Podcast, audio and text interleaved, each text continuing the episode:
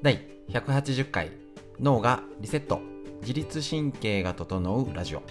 本日も今週もよろしくお願いします。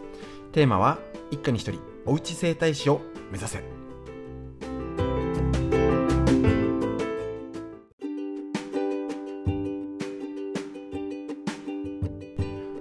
おうち整体師を目指せと言っときながらですねただママとかがやただやったら負担が増えちゃうということに気づきましてまず一人一人がもちろんママ自身とか自分自身が体を元気にする自分をストレッチする方法をしっかりできた上で、えーと、家族でやりっこできるような環境っていうのに軌道修正しましてテーマはだから一家に一人おうち整体師だったりあとは、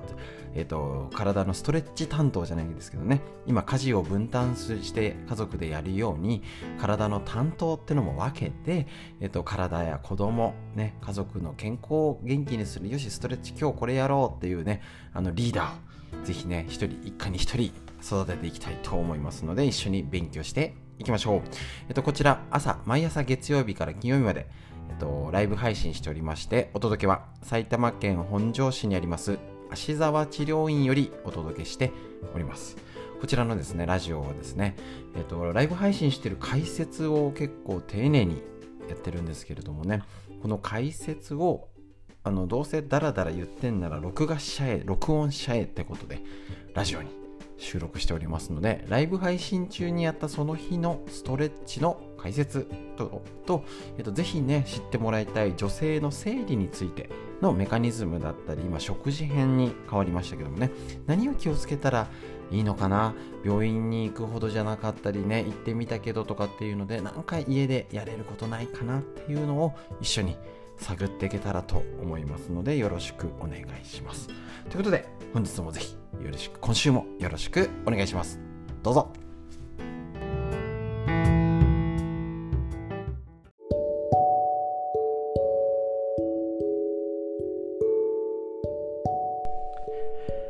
それではですね、これより花粉症の対策、今日のストレッチの解説していきたいと思います。まずは全身の歪みチェックということで、えっ、ー、と、こちら最初に鼻を狙おうね、じゃなくて、結局歪みがあったら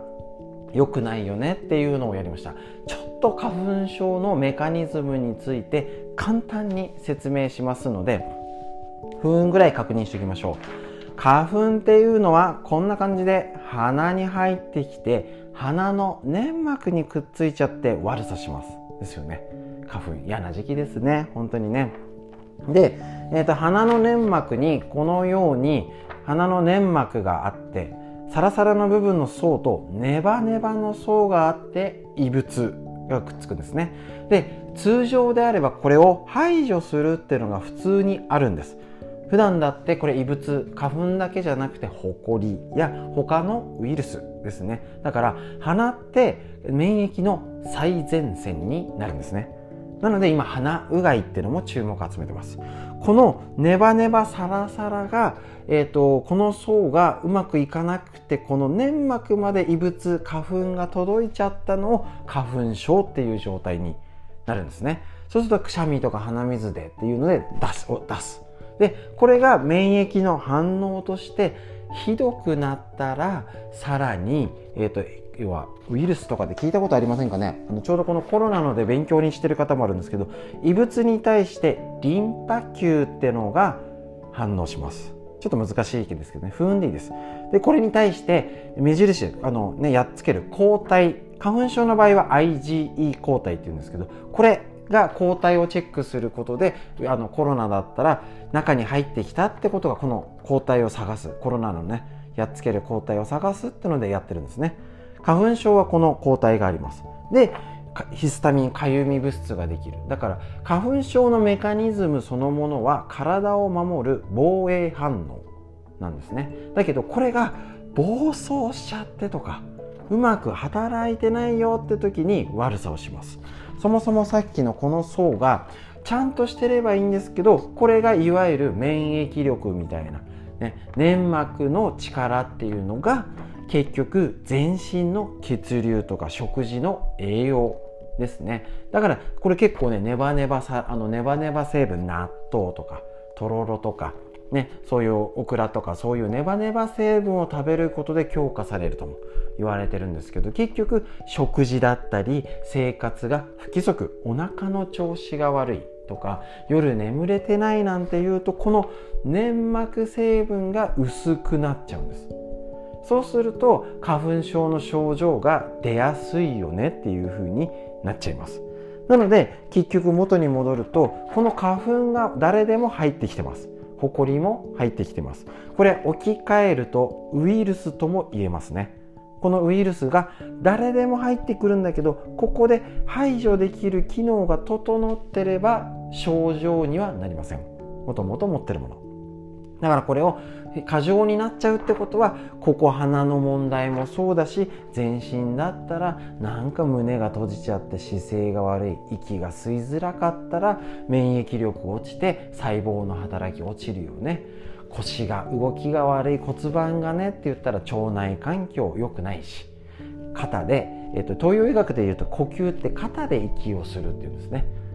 あのマラソンマラソンとか駅伝でもああ肩が動いてきました辛そうですっていうのは肩に出ます。呼吸が辛いのは肩の動き肩甲骨が動き悪いと呼吸が悪くなります。ということで今日やったのは全身の歪み。まず花粉症鼻の問題なんですけど肩とか胸の動き横隔膜。骨盤の動きが悪いとそりゃ花粉症ひどくなるよね。だからまず全身を整えようということでこれなかなか皆さん見落としがち。花粉症だから骨盤を整えようっていうふうになかなかならないと思いますので今日のまず歪みのチェックやってもらってから格論。ちょっとずつ鼻とか呼吸器鼻のツボえーと、呼吸器を楽にするとかを攻めていきたいと思いますのでひとまず花粉症のメカニズム。の解説でした。以上です。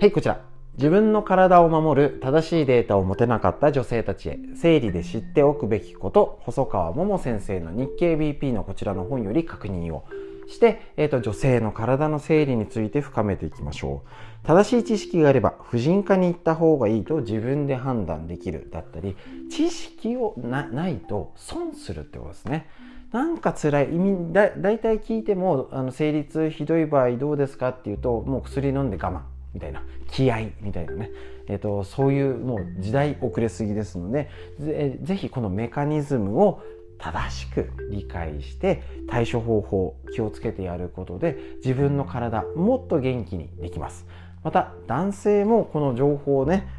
あの女性の体を理解すること知識をひけらかす必要はありませんけども理解することで仲良く笑顔を増やせますのでね是非一緒に勉強していきましょうかつて、えっ、ー、と、今日ですね、少しの知識があれば必要な栄養素が取れる食事と生理の関係のこちら。かつて教科書で1日あたりの必要な栄養っていうのがあって、こんなね、こんな量を取らなきゃなの絶対無理っていう風にあったと思います。理想な食事って多分難しいですよね。でも大丈夫です。知識を整理すれば大丈夫。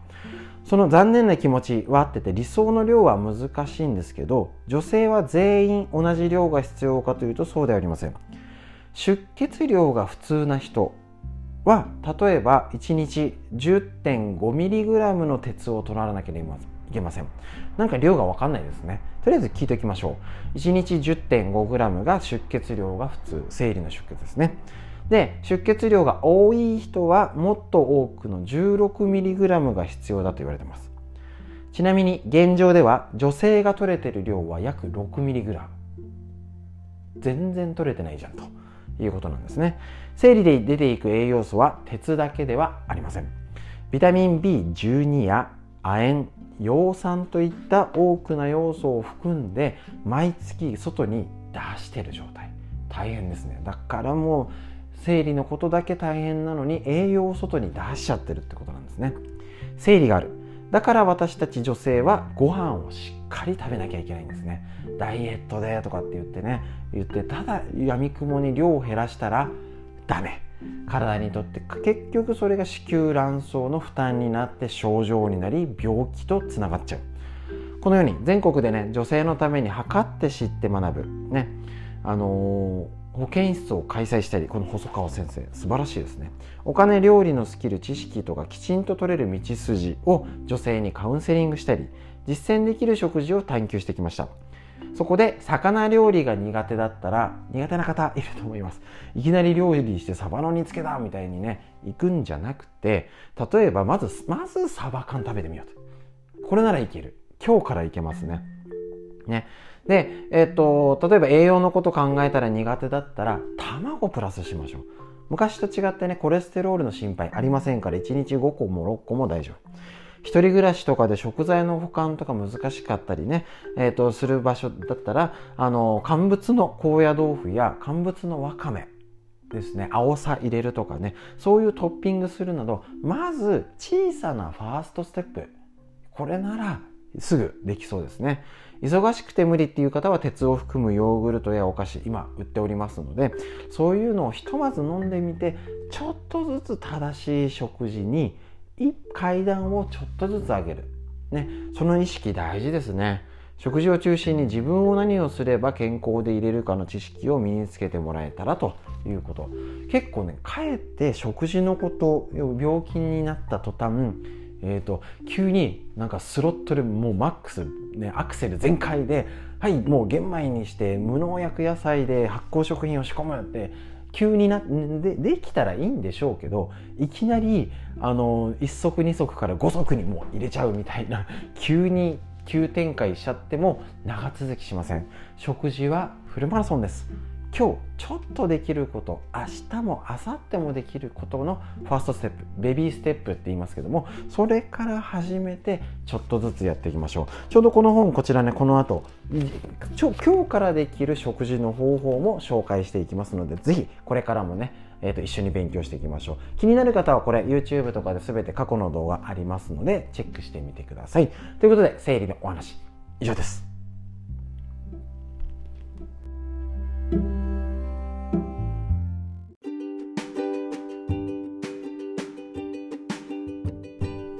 はい。ということでいかがになります？いかがでしたでしょうか？またねあの花粉症はねもう大事です。急にあったかくなってきちゃってね。あのわりかし今年遅いですって人が多かった寒かったり気温が低いですよね。雪予報ってこんなに出たり。する年はやっぱり寒いね遅いねって言ってたら急に春が来たみたいな。なっちゃってあったかいですもんね。だいぶ違います。また寒暖差がある中でなるんですけどこの暖かくなると一気にわーっとなる花粉症ぜひ対処してやっていきましょう。またね今日の全身の歪みのもやりながら家でやっていきましょう。もうなんか鼻むずむずくしゃみしてるだけでね周りに変な目で見られちゃいますけどまあ花粉の時期は大丈夫かなとは思うんですけどね。まだまだなんだかコロナが他のニュースのせいでねコロナがよくわかんなくなっちゃってますのでぜひぜひ気をつけてお過ごしください。ということで本日、こちらラジオ以上になりますので、最後までお聴きくださいまして、ありがとうございました。また、9時よりライブ配信でよろしくお願いします。